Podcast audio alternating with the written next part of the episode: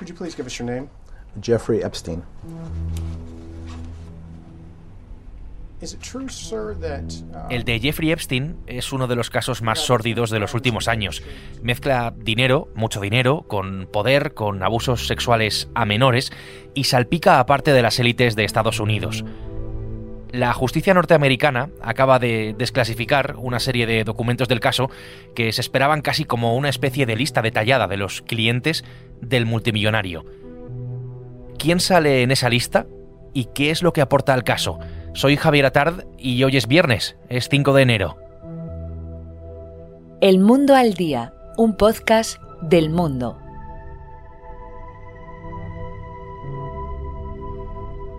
Bueno, como te puedes imaginar, conforme se acercaba el momento de conocer la lista, había más y más expectación en Estados Unidos y en medio mundo realmente para saber qué nombres podían aparecer relacionados con esta red de prostitución de lujo, en qué términos y pues ya lo sabemos, todo por decisión de una jueza de Nueva York y por el empeño del Miami Herald, del periódico, que es quien destapó la mayor parte de, de este caso.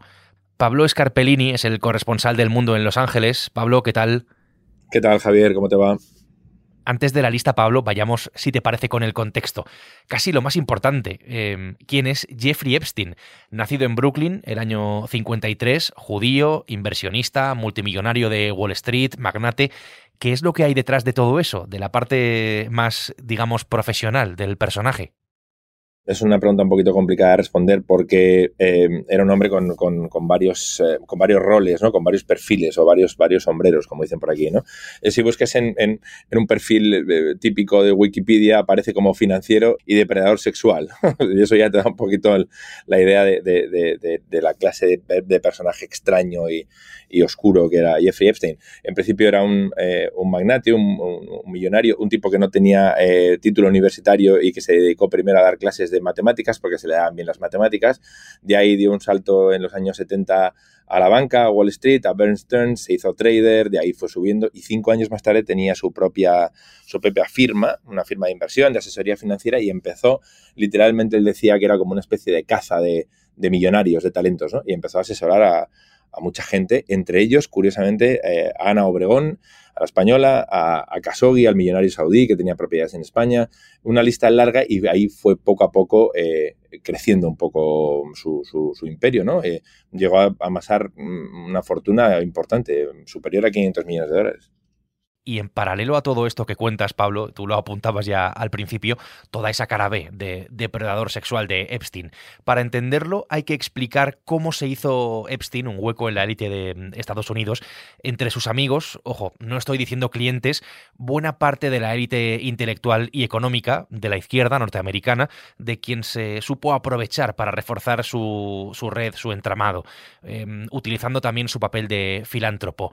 Noam Chomsky, fiestas con Woody Allen, un ex primer ministro laborista israelí, el actual director de la CIA, de ahí a Hollywood, a Wall Street, a algunas familias reales europeas y a algunos incluso ex inquilinos de la Casa Blanca.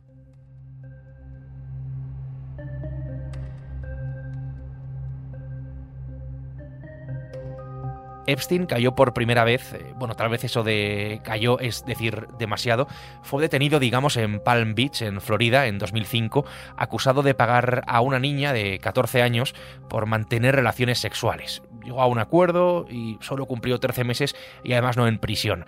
En 2019, ya unos años más tarde, fue acusado formalmente por las autoridades federales ya de tráfico sexual en paralelo a lo profesional, eh, Pablo, toda una actividad criminal por la que fue acusado, que le permitió de alguna manera ganarse los apelativos de proxeneta de la élite, depredador sexual, creador de un entramado piramidal de abuso de menores. Esta es toda la parte sórdida, digamos, de Epstein muy sórdida. Eh, de hecho, hay, hay, documentos que hablan de que empezó esta actividad en 1985 persiguiendo a chicas de hasta 13 años de edad, entre 13 y 16 años. Eh, y toda esta trama sí, le fue, eh, le fue abriendo puertas. Operaba en distintas, en distintas mansiones con, con la ayuda de su examante y cómplice Ghislaine Maxwell. Eh, que le proporcionaba a las chicas. Y una vez que ya tenía estas chicas a las que sometía a todo tipo de vejaciones sexuales eh, con la excusa de que era un masaje a cambio de 200 o 300 dólares, empezó a crear una, sí, como dices tú, una especie de, una suerte de entramado que las mismas chicas a veces también alimentaban porque les pagaba dinero para que trajeran a otras chicas, a otras amigas conocidas, niñas que venían generalmente de, hogares con problemas o que eran chicas de bajos recursos y ahora se convencía a cambio de, a cambio de dinero. Después la trama se fue expandiendo eh, y fue salpicando a, otra gente porque se movía con gente importante. Conocía a Bill Clinton, que voló en su jet privado, con Donald Trump en los casinos solía estar, tenía una relación cercana con el príncipe Andrés y en la lista esta, o no lista, en los documentos que se han, que se han desclasificado del, sumario del caso, aparece una, numeración de gente importante que él llegó a conocer, que no tuvieron que ver con la trama per se, no, no hicieron nada ilegal, pero que estaban relacionados con un tipo que se movía en las altas esferas y que durante años y años tuvo esta doble vida de abuso sexual y millonario y nadie fue a por él, nadie, nadie lo metió en la cárcel.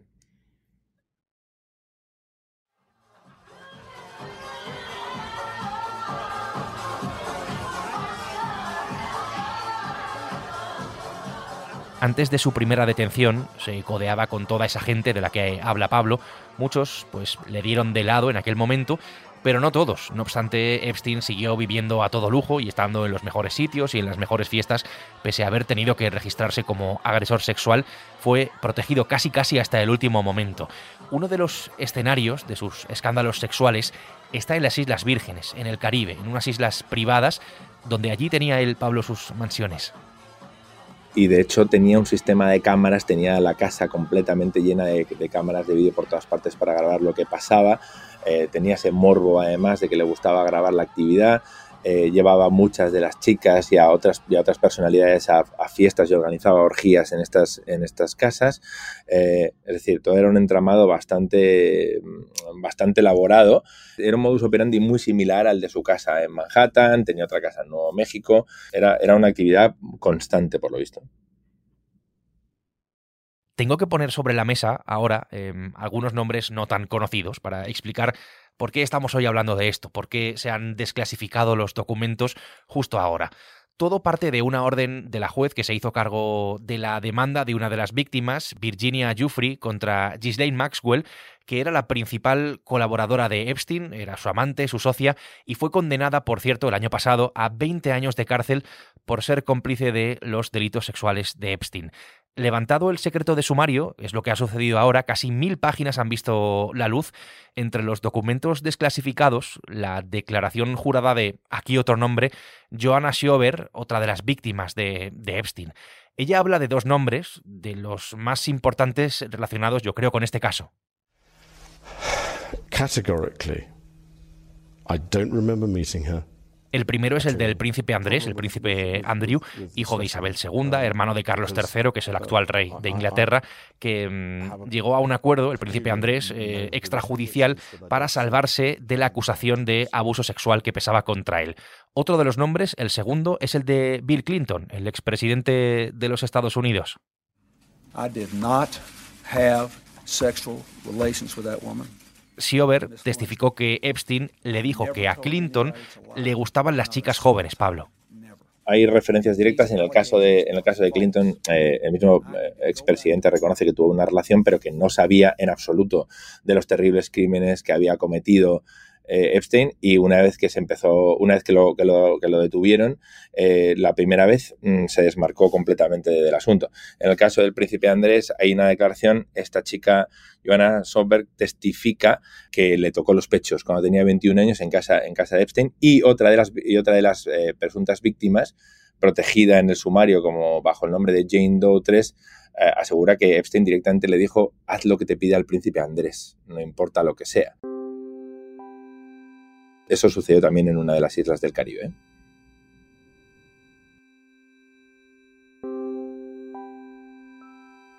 En los documentos desclasificados aparecen los nombres también de Michael Jackson o del mago David Copperfield, em, su presencia ¿no? con Epstein en algún que otro momento. Y salen también otros nombres, eh, casi una lluvia ¿no? en esos eh, documentos. Kevin Spacey, Naomi Campbell, Al Gore, DiCaprio, el propio Donald Trump, Claro, en todo este asunto, el, temor un poco y todo lo que se había alimentado en redes sociales es que iba a haber una lista, eh, eh, una lista que implicaba directamente a la gente, y en realidad no. Eh, aparecen mencionados en el caso por, por, haber tenido relación con Epstein, pero no tenían relación ninguna ni cometieron ningún delito. Ahí es donde estaba el, donde residía el morbo. Entonces la misma Soberg habla de que Michael Jackson eh, lo conoció en una cena en casa de Epstein, pero que no hizo nada malo. Eh, lo mismo con Copperfield, aunque con Copperfield es interesante porque dice que le llegó a decir, oye, tú sabes que, que las chicas consiguen a otras chicas, ¿no? dando a entender, obviamente, que él estaba al tanto de esta trama pero sin participar. Me recordaba un poco al caso de, Harvey Weinstein, del, productor en, Hollywood que, arrancó un poquito todo lo del tema del, del, Me Too, donde toda la industria sabía abiertamente que cometía esa clase de, delitos, donde sabía que perseguía a las actrices y les ofrecía sexo a cambio de papeles, pero nadie era capaz de hablar, nadie lo sabía. Entonces, para mí dibuja un perfil similar, al menos esa declaración. Claro, no sé hasta qué punto es decepcionante, decepcionante entre comillas, porque lo que vemos, Pablo, es que de momento no hay nombres nuevos, ni hay revelaciones importantes, ni imputación clara de delitos, más allá de lo que ya sabíamos. Es cierto que había mucha expectación, em, pero no ha aparecido eso que se esperaba como una lista detallada ¿no? de clientes de, Epstein. Ahí aparecen citados desde amigos, en fin, personas que interactuaron en algún momento con él, potenciales testigos, eh, todo ahí mezclado, ¿no? pero desde luego sin lista, ¿no? con toda la expectación que había alrededor de esto. Sí, sí. Eh, digamos que había circulando muchas teorías conspiratorias al respecto y había mucha expectativa en redes sociales suponiendo que iban a salir nombres de banqueros, de actores, actrices, personalidades importantes que se iban a ver comprometidas por este caso, incluso alargando la posibilidad de que, de que hubiera otra persecución judicial contra ellos. ¿no? no ha sido el caso en absoluto nombres que ya se conocían que estaban vinculados con Epstein y que no los implica para nada. Alguno ha habido que de hecho ha dicho cuidado con lo que puedan decir de mí porque estoy dispuesto a llevar a tribunales a cualquiera que pueda sugerir que yo tuve relación con esta trama sexual. Así que no sé si es decepción, supongo que decepción para los que alimentaron un rumor falso que en realidad no era. Medios serios en Estados Unidos ayer eh, se apresuraron a aclarar que no era ninguna lista, que era un sumario de un caso, mil páginas en concreto. Y dentro de eso había declaraciones con nombres de gente conocida e importante, porque este tipo se movía con la jet set, pero no porque fuera a salpicarles o a, implicarles directamente en, en el delito. Lo que sí es que para mm, alimentar de alguna manera este caso y alimentar las teorías de la conspiración, hay un hecho muy relevante que, no hemos comentado hasta el momento, aunque es cierto que tampoco es ningún secreto, y es que Jeffrey Epstein está muerto. We do want to start here with breaking news right now. Jeffrey Epstein has died by suicide. The 66-year-old multimillionaire. Sí, está muerto. Fue encontrado muerto en su celda. Se suicidó en, en, prisión, lo que hizo que no pudiera ser juzgado y que diera paso Pablo a esa especie de sombra, ¿no? Que sobrevuela de, de conspiración. Hubo mucha polémica y de hecho hoy eh, escuchaba eh, declaraciones. Eh, de medios afines al, Departamento de Justicia diciendo que lamentaban no haber perseguido a Epstein, antes, a pesar de que, de que, en 2005 ya había evidencia de lo que había sucedido tras eh, la acusación del padre de, una niña de 14 años que aseguraba que, Epstein había abusado de su hija. Eh, tardaron años en, juzgarlo y de hecho nunca llegó por eso. Es, logró esquivar la justicia incluso desde su celda. Sí, hubo muchas teorías conspiratorias no probadas, eh, pero bueno, ahí queda. Digamos que mm, posiblemente el tipo se, escurrió casi hasta el final. Eh, y, un poco alimenta la leyenda de, los distintos perfiles que tenía, porque además de ser un tipo muy inteligente, muy bien conectado, con influencias en las altas esferas, un equipo de abogados espectacular. También presumía de, haber sido agente de inteligencia, de tener pasaportes con nombres falsos. Eh, eso, tenía un halo poco de película dentro de lo, oscuro y de lo, y de lo macabro, ¿no? De, ser un depredador sexual. Pues estas son básicamente las claves de este caso tan sórdido que ha salpicado, que salpica a las élites estadounidenses, pero mm, esto es lo que sabemos, ¿no? De esta lista que, no es tal, la lista que, en fin, que no es lista. No sé si podremos llegar a saber en algún momento más acerca de esto, algo un poco más concreto. ¿Está previsto que se desclasifiquen, Pablo, más eh, documentos?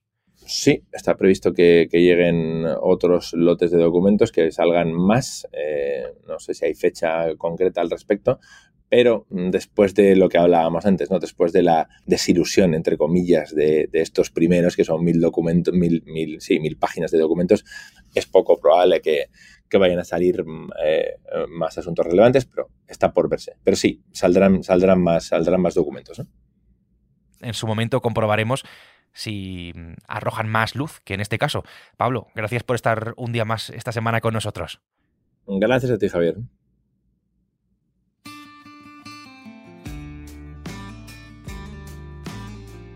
Desde Los Ángeles, Pablo Scarpellini ha hecho posible este episodio del Mundo al Día, un podcast que puedes escuchar todos los días en elmundo.es, en la web del mundo y en las principales plataformas de audio, donde ya lo sabes, tienes la opción de suscribirte.